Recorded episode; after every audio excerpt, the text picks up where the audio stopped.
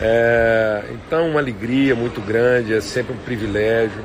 É, esse esforço todo da gente estar junto aqui na mesa é, é, é um esforço de alegria mesmo, de gratidão, de privilégio, é renovo na minha vida e renovo na vida daqueles que podem compartilhar esse pão e compartilhar essa comunhão.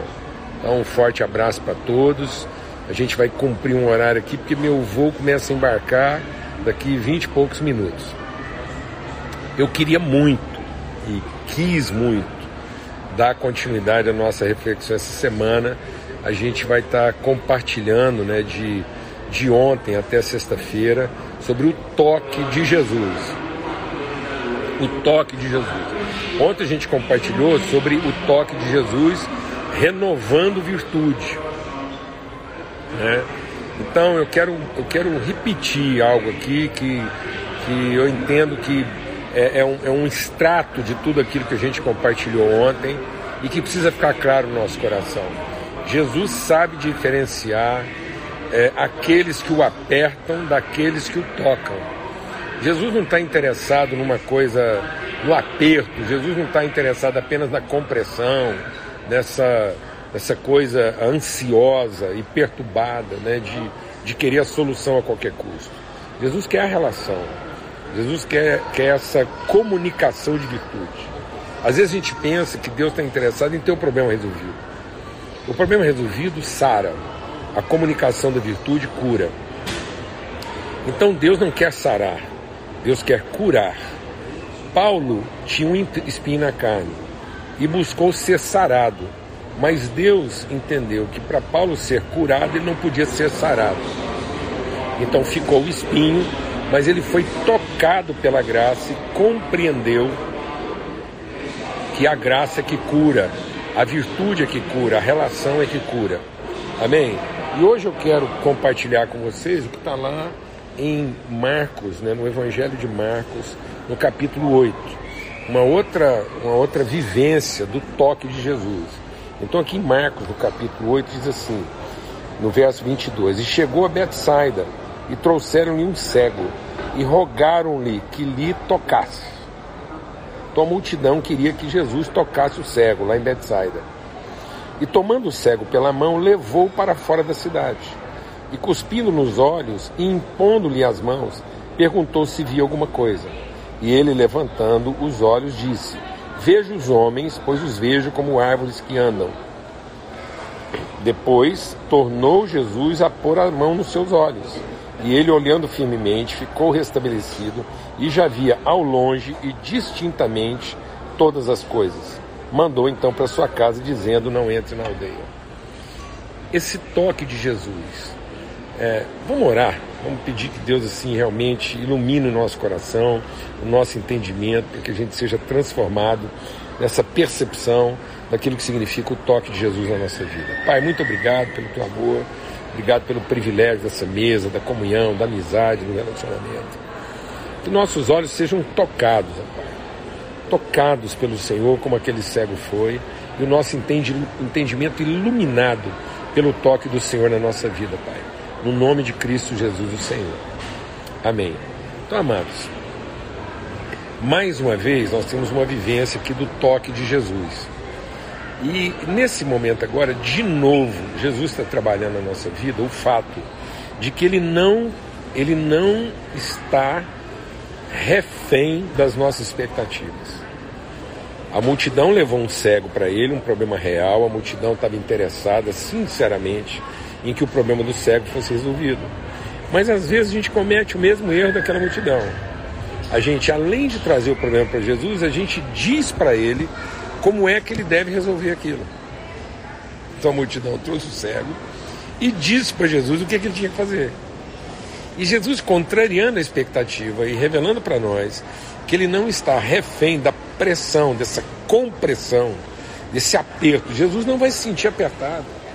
Ninguém vai conseguir levar Jesus a uma condição de aperto para obrigá-lo a fazer aquilo que corresponde à nossa expectativa.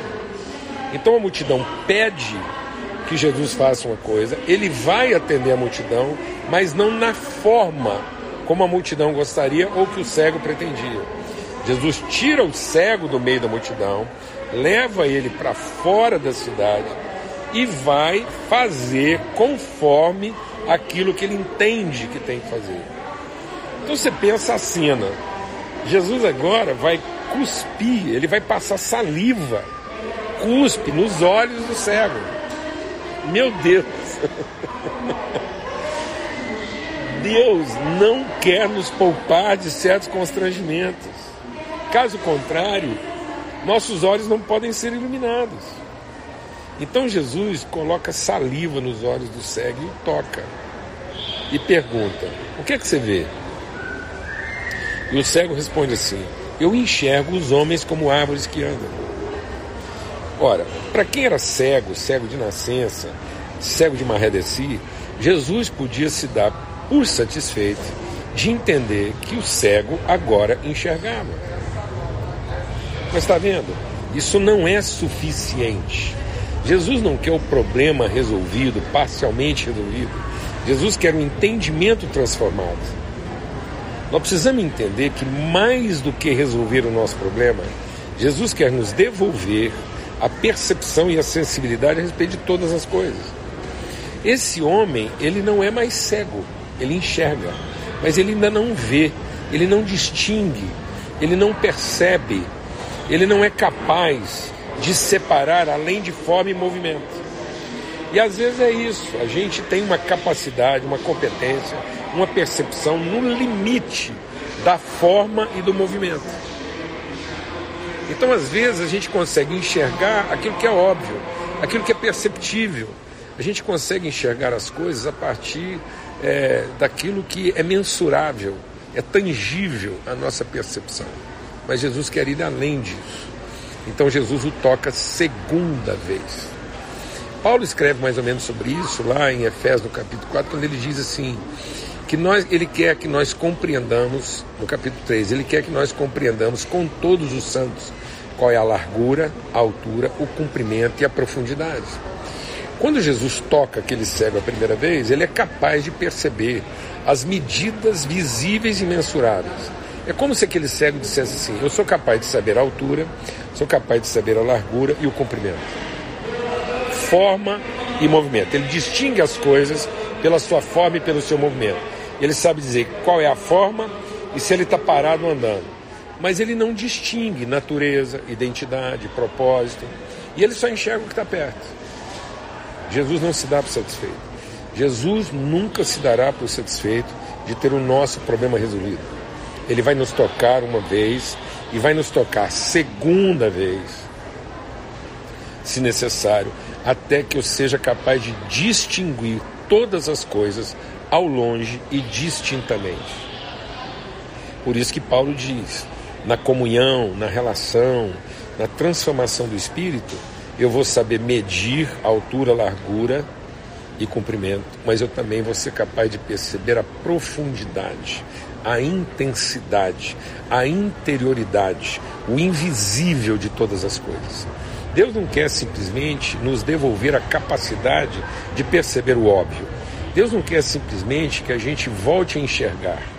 Ele vai nos tocar segunda vez para que os olhos do nosso entendimento sejam também iluminados. Muitas vezes as pessoas têm pressa de ter o seu problema resolvido. Elas têm tanta pressa de ter o seu problema resolvido que elas se aproximam de Jesus, apresentam o problema e já também apresentam imediatamente a forma como elas querem ter o problema resolvido. Por isso que muitas vezes Jesus vai ter que nos afastar dessa pressão, dessa expectativa, desse ambiente pré-definido, desse ambiente de expectativas pré-estabelecidas, esse ambiente de presunção, de prerrogativas, de pressupostos. Então nós estamos cheios de pressupostos, prerrogativas, presunções. A gente imagina, pensa, a gente estabelece, determina direitos e vai para Deus, vai para Jesus, querendo que tudo seja feito e que a solução melhor será de acordo com aquilo que nós estamos orientando Deus a fazer. Mas Jesus não vai se sentir apertado, constrangido. Ele não vai nos obedecer. Ele vai nos orientar. Por isso que a gente compartilhou um tempo atrás que ele, ele não é resposta para tudo, ele é orientação para todas as coisas. Então Jesus tira aquele homem e muitas vezes Deus vai ter que nos apartar do pensamento comum, da expectativa comum. Jesus vai ter que nos apartar da, da, da boa intenção daqueles que querem ver nosso problema resolvido. Havia uma boa intenção na multidão, havia um empenho sincero de ver o problema daquele cego resolvido, a ponto dessas pessoas predeterminarem para Jesus como é que eles queriam ter o problema resolvido. Jesus afasta aquela pessoa, tira aquela pessoa desse contexto. Tem uma relação de intimidade. Jesus traz do seu íntimo, da sua interioridade. Jesus toca aquele homem com a sua interioridade. O toque de Jesus é uma comunicação de virtude, porque é um toque que provém, que emana da sua interioridade. O toque de Jesus não é superficial.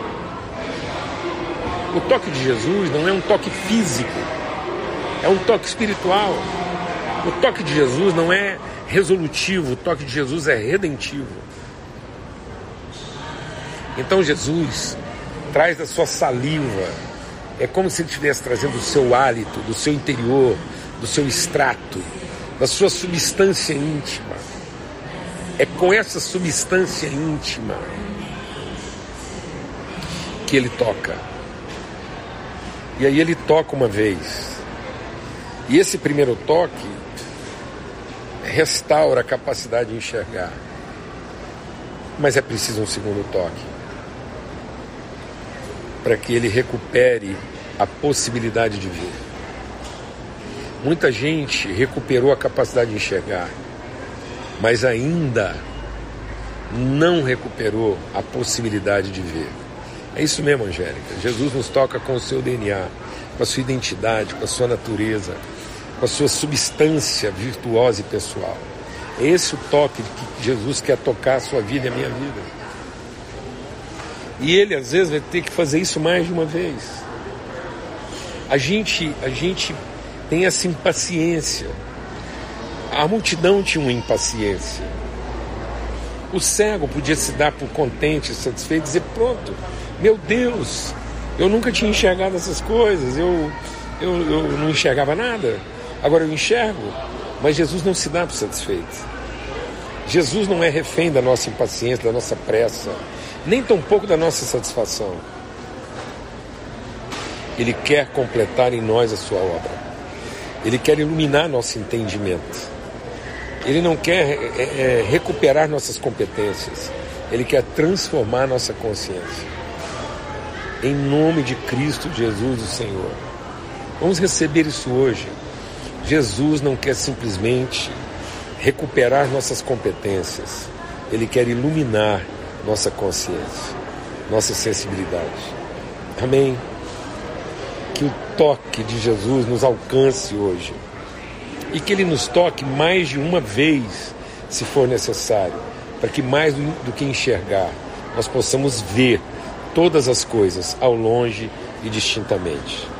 O Senhor abençoe, a paz de Cristo seja sobre todos.